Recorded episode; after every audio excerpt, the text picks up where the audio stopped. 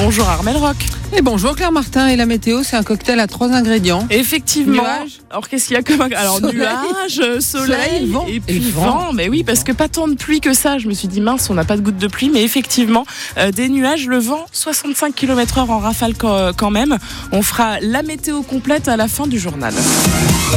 Et parmi les nouveautés de cette année 2024, la RN 162 devient départementale. Oui, à partir de ce matin, on peut rouler un peu plus vite sur la nationale 162 et pour cause, cet axe change de nom et passe sous la responsabilité du département de Mayenne. Aux portes du Maine-et-Loire, on va se déplacer désormais sur la départementale 962 et passer de 80 à 90 km heure, Germain Treille. Oui, et les panneaux de limitation à 90 ont déjà été installés sur les 73 km de cette nouvelle départementale chez nous et aussi sur les 12 km dans le Maine-et-Loire jusqu'au Lyon d'Angers. Deux tronçons seront cela dit limités à 70 pour des raisons de sécurité entre le giratoire du Berry et Martigny-sur-Mayenne et au niveau de l'aéroport d'Entram.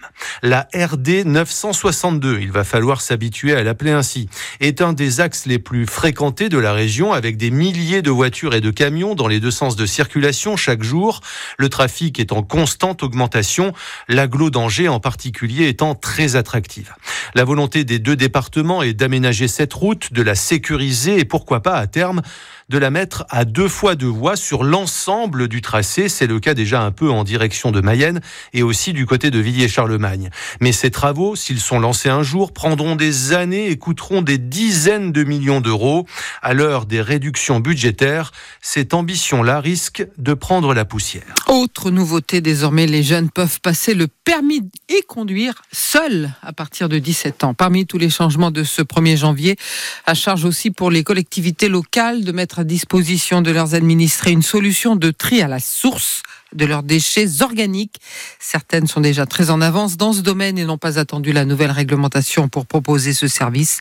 C'est le cas de Mayenne Communauté, comme l'explique Pierre Bigot, le responsable du service déchets de la communauté de communes. Ça va faire 20 ans en en 2024 que la collectivité distribue entre 200 et 500 composteurs pour les années les plus importantes, des composteurs individuels, donc que les usagers peuvent installer dans leur jardin pour déposer leurs biodéchets. Mais pour les habitants d'habitats collectifs ou dans les centres-bourgs qui n'auraient pas forcément de jardin, on a également installé des composteurs euh, collectifs. Donc ça, ça a fait suite à la mise en place de la redevance incitative en 2014. On a euh, 13 sites de compostage collectif qui sont euh, installés sur le territoire, principalement sur la ville de Mayenne, puisque c'est là que nous avons le plus d'habitats collectifs. Euh, mais on en a aussi également un, euh, je pense, à la commune de Lassay-les-Châteaux, au niveau du parking de la Roseraie, un composteur où les gens peuvent, du centre-ville de Lassay peuvent déposer leurs biodéchets. Et grâce au composteur, 200 tonnes de déchets en moins collectés cette année par euh, Mayenne Communauté, enfin cette année en 2023. Dossier à retrouver sur euh, francebleu.fr. La Saint-Sylvestre est passée, réveillon sous très haute surveillance cette nuit dans la capitale.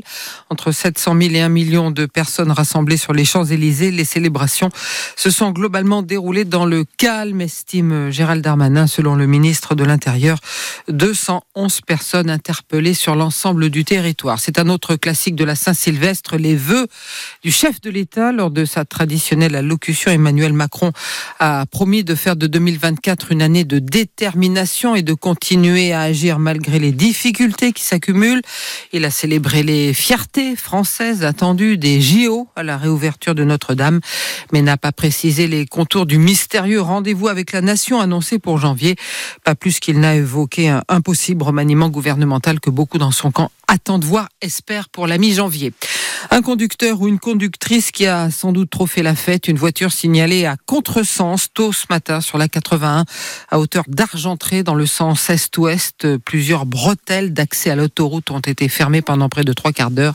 Tout est rentré dans l'ordre vers 5h30 du matin à Laval. Plus de peur que de mal pour cette famille qui a dû quand même quitter son appartement pour la nuit de la Saint-Sylvestre. Un incendie s'est déclaré hier matin dans un immeuble dans le quartier de Bosse sur la rive gauche. Toute la résidence a été évacuée. Six ont dû quitter les lieux.